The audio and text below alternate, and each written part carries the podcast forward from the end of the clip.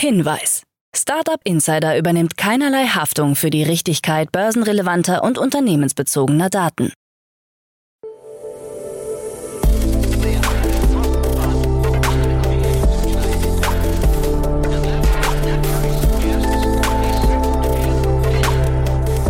Startup Insider Daily. Morgen Update. Einen wunderschönen guten Morgen und herzlich willkommen zu Startup Insider Daily in der Morgenausgabe am Montag, den 20. Februar 2023. Mein Name ist Nina Weidenauer und wir starten jetzt zusammen in die Kalenderwoche 8 mit diesen News des Tages. Startup-Geschäftsklima in Deutschland bessert sich.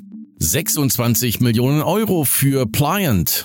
Deutsche Aufsicht prüft Musk Boost TikTok plant zwei Europa-Rechenzentren und Binance hat 400 Millionen Dollar verschoben. Tagesprogramm. Diese News erwarten euch gleich. Nach dieser Morgenausgabe geht es dann weiter mit der Rubrik Investments und Exits. Hier ist Niklas Raberg von Capnemic zu Gast und bespricht zwei spannende Finanzierungsrunden. Am Mittag, also um 13 Uhr, folgt ein Interview mit dem Startup Senken und am Nachmittag ein Interview mit dem Founder der Double Digit Group. Dazu aber später mehr nach den Nachrichten gelesen von Frank Philipp. Startup Insider Daily. Nachrichten. Das Startup-Klima in Deutschland verbessert sich. Neuen Daten des deutschen Startup-Verbands zufolge hält sich die Stimmung hierzulande wieder auf. Im Vergleich zu Juni 2022 ist das Geschäftsklima unter Startups von 42,2 um 8,2 Punkte auf 50,4 gestiegen. Zuvor hatte sich bei der letzten Erhebung im Juni 2021 noch ein Wert von 62,2 Punkten ergeben. Von einer Bestmarke ist das jetzige Geschäftsklima also noch weit entfernt.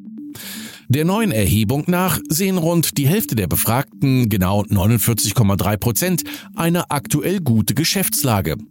Ziemlich genau zwei Drittel, 67 Prozent, haben eine günstige zukünftige Geschäftserwartung. Im Juni 2022 lag dieser Wert noch bei 54,2 Prozent. Im Vergleich zu der Gesamtwirtschaft blicken Startups optimistisch an die Zukunft. Doch auch hier steigt die Stimmung nach einem Tiefpunkt im Oktober 2022 langsam wieder an. 26 Millionen Euro für Pliant. Das Berliner Kreditkarten-Startup Pliant hat bei einer Series A Finanzierungsrunde rund 26 Millionen Euro erhalten. Federführend bei der Runde war der japanische Finanzinvestor SBI Investment, neben der zur Gruppe von Carsten Maschmeyer gehörenden VC-Fonds Alston und MS&AD Ventures. Die Bestandsinvestoren Pliant, Nios4 und Ramin Niromant gingen die Runde mit. Pliant versorgt mittlere bis große Unternehmen mit Firmenkreditkarten. Über die der Finanzierungsrunde zugrunde liegende Firmenbewertung wollte Pliant-Gründer Malte Rau keine Angaben machen, erklärte aber, das vergangene Geschäftsjahr war ein sehr erfolgreiches für uns. Der Umsatz habe sich vervierfacht und das Kundenwachstum annähernd versechsfacht. Deutsche Aufsicht prüft Musk Boost. Die Bayerische Landeszentrale für neue Medien BLM prüft ein Aufsichtsverfahren wegen Twitters Elon First Feed. Es soll dabei untersucht werden, ob bei Twitter in Deutschland eine Manipulation zu beobachten war und ob das Gebot der Diskriminierungsfreiheit verletzt wurde. Der wohl von Musk selbst befohlene Reichweitenbooster für seine eigenen Tweets könnte als Verstoß gegen den Medienstaatsvertrag gewertet werden. Dem Medienstaatsvertrag zufolge soll die bewusste Priorisierung bestimmter journalistischer, redaktioneller Inhalte verhindert werden. Twitter habe gerade für die politische Kommunikation eine besondere Bedeutung, so der BLM-Präsident Thorsten Schmiege. Bei einer möglichen Manipulation des Algorithmus greift der Medienstaatsvertrag mit dem Diskriminierungsverbot, das die bewusste Priorisierung bestimmter journalistischer, redaktioneller Inhalte verhindern soll. Apple Maps bringt Fahrradnavigation und 3D-Ansichten. Die Karten-App von Apple bietet nun auch in Deutschland eine Fahrradnavigation an. Nutzer sehen unter anderem ein Höhenprofil und die App gibt Steigungen an. Die Ankunftszeit und der Standort kann mit Dritten geteilt werden. Davon abgesehen bietet Apple Maps jetzt auch 3D-Ansichten für die Städte Hamburg, Berlin und München an. In diesen Städten zeigt der Kartendienst sehr detaillierte 3D-Ansichten wie Straßen, Brücken und Tunnel und in Parks sogar einzelne Bäume. Für Fußgänger steht die bereits eingeführte AR-Navigation zusätzlich in Dortmund, Düsseldorf, Köln, Leipzig und Stuttgart bereit. Die neuen Funktionen sind seit dem 17. Februar verfügbar. Ein Update muss nicht installiert werden. TikTok plant zwei Europa-Rechenzentren. TikTok plant zusätzlich zu einem bereits angekündigten auch den Bau von zwei neuen Rechenzentren in Europa. Eines davon soll in Irland gebaut werden. Das schrieb TikToks Europachef Rich Waterworth am Freitag in einem Blogbeitrag. Den zweiten Standort und weitere Details verriet er jedoch nicht. Die sich in chinesischem Besitz befindliche Videosharing-App möchte mit dem Bau wohl Sicherheitsbedenken in Europa und den USA begegnen.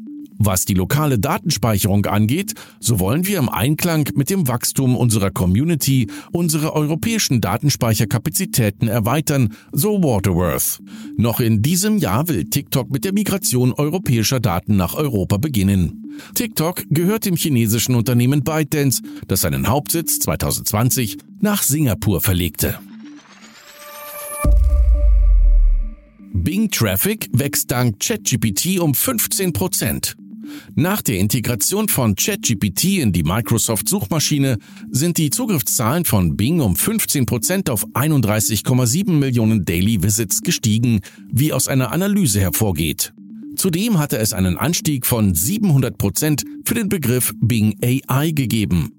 Bereits im vergangenen Jahr war der Traffic bei Bing.com um 2,9% gestiegen, während der bei Google.com um 2,1% gesunken ist. Microsoft ist vor kurzem eine mehrjährige milliardenschwere Partnerschaft und Investition in OpenAI eingegangen und hat außerdem Pläne angekündigt, ChatGPT und DALL-E Bilderzeugungsfunktionen in seine Office Suite zu integrieren. Tencent streicht Metaversum-Sparte zusammen. Der chinesische Technologiekonzern Tencent hat Insidern zufolge die Entwicklung eigener Hardware für das Metaversum aufgegeben. Mitte 2020 hatte Tencent die Sparte Extended Reality gegründet und dafür fast 300 Personen eingestellt. Hier sollte nicht nur Software entwickelt, sondern auch ein Controller hergestellt werden. Einem Insider zufolge seien die aktuelle Wirtschaftslage sowie trübe Konjunkturaussichten die Gründe, die zur Neubewertung der Metaverse-Ambitionen und schließlich zur Streichung des Projekts geführt haben. Gegenüber dem Nachrichtendienst Reuter erklärte der Insider, im Rahmen der neuen Strategie des Unternehmens als Ganzes passte es nicht mehr so recht, zumal man frühestens 2027 mit Gewinnen in diesem Bereich gerechnet hatte.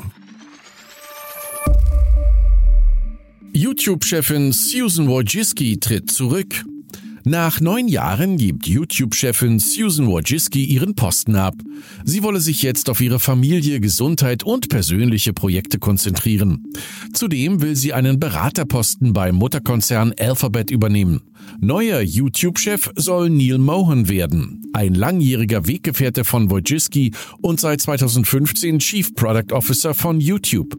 Er gilt als Kopf hinter YouTube Music, YouTube TV und YouTube Shorts.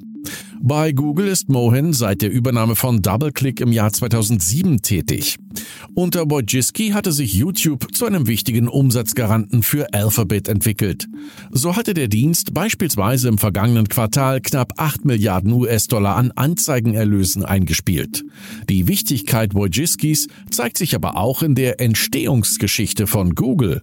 Im Jahr 1968 hatte sie ihre Garage an Larry Page und Sergey Brin vermietet und wurde kurz darauf eine der ersten Managerinnen des Konzerns.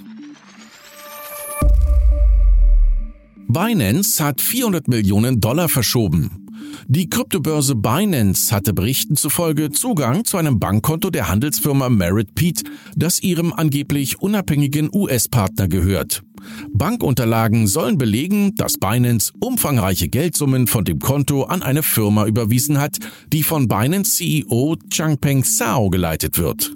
In den ersten drei Monaten des Jahres 2021 sollen so mehr als 400 Millionen Dollar geflossen sein. Ob es sich hierbei um Gelder von Binance US-Kunden handelte, ist unklar. In einem Statement ging die Sprecherin von Binance nicht weiter auf die Fragen zu den in den Bankunterlagen aufgeführten Überweisungen ein, erklärte aber, Merit Peak handelt nicht auf der Binance US-Plattform und bietet dort auch keine Dienstleistungen an. So what zufolge haben nur Angestellte von Binance US einen Zugang zu den Bankkonten des US-Unternehmens. SEC verklagt Terra-Gründer Do Kwon. Die amerikanische Börsenaufsicht SEC hat Do Kwon verklagt, den Verantwortlichen für die implodierte Kryptowährung Terra USD und ehemaligen Chef von Terraform Labs. Durch sein Verschulden soll ein Schaden von 40 Milliarden Dollar entstanden sein, wie es in der Klageschrift heißt. Dazu der SEC-Vorsitzende Gary Gensler in einer Erklärung, wir behaupten, dass Terraform und Do Kwon es versäumt haben, die Öffentlichkeit vollständig, fair und wahrheitsgemäß zu informieren, wie es für eine Reihe von Kryptowertpapieren, insbesondere für Luna und Terra USD, erforderlich ist. Wir behaupten auch, dass sie Betrug begangen haben, indem sie falsche und irreführende Aussagen wiederholten, um Vertrauen zu schaffen, bevor sie verheerende Verluste für Investoren verursachten. Kwon hatte Investoren unter anderem mit einem Zinsversprechen von bis zu 20 Prozent gelockt. Auch soll er eine Kooperation mit einem koreanischen Bezahldienst vorgetäuscht haben. Der aktuelle Aufenthaltsort Kwons ist unbekannt.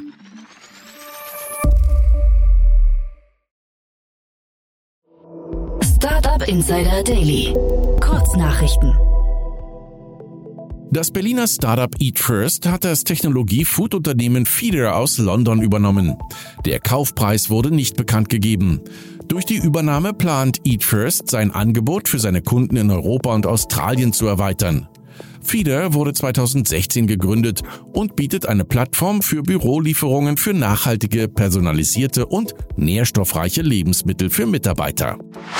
Medienberichten zufolge hat die Facebook-Mutter Meta dem moldauischen kremlnahen Oligarchen Ilan Shor gestattet, bezahlte Anzeigen auf Facebook zu schalten. In diesen hatte er zum Aufruf gegen die pro-westliche Regierung in Moldau aufgerufen. Die Anzeigen enthielten politische Botschaften, die den Ärger über steigende Inflation, hohe Treibstoffpreise und die Regierung von Präsidentin Mia Sandu schürten. Bevor die Anzeigen entfernt wurden, hatten sie eine Reichweite von mehreren Millionen Menschen. Shoah lebte in Israel und wurde wegen massiven Finanzbetrugs verurteilt. Microsoft hat die Nutzung seines neuen Bing-Chatbots eingeschränkt, nachdem der Textroboter mehrfach unangemessene und übergriffige Antworten gegeben hatte. Das Unternehmen wird die Anzahl der Fragen auf 50 pro Tag und 5 pro Sitzung begrenzen. Sobald Nutzer das Limit erreicht haben, werden sie aufgefordert, ein neues Thema zu beginnen. Microsoft nutzt bei seinem Bing Chatbot die Technologie des Startups OpenAI.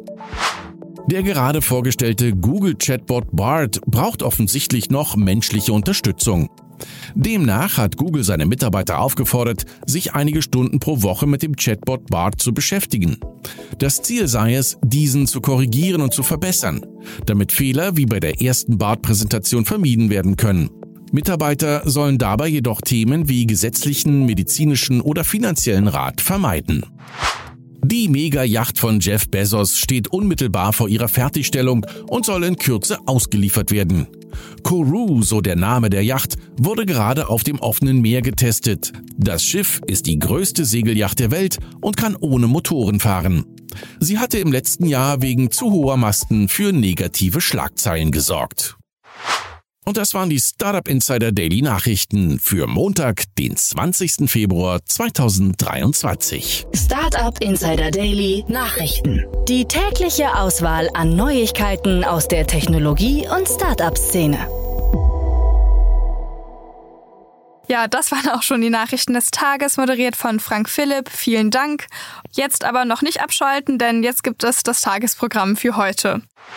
In der nächsten Folge kommt die Rubrik Investments und Exits. Dort begrüßen wir heute Niklas Rabeck, Investment Manager bei Capnemic. Und Niklas bespricht zwei spannende Finanzierungsrunden. Zum einen geht es um Selfie. Das Startup bietet Online-Kurse für Menschen mit psychischen Erkrankungen an und hat dazu jetzt 7 Millionen Euro von Investoren wie Medis Arzneimittel erhalten. Zum anderen bespricht Niklas Ethan AI. Das Startup hat nämlich unter der Leitung von Early Bird 6,3 Millionen Euro frisches Kapital erhalten. Das Startup bietet eine KI-gestützte Plattform an, die Qualitätsmängel in der Fertigung erkennen, überwachen und verhindern soll. Also zwei spannende Runden, deshalb solltet ihr auf keinen Fall die nächste Folge verpassen.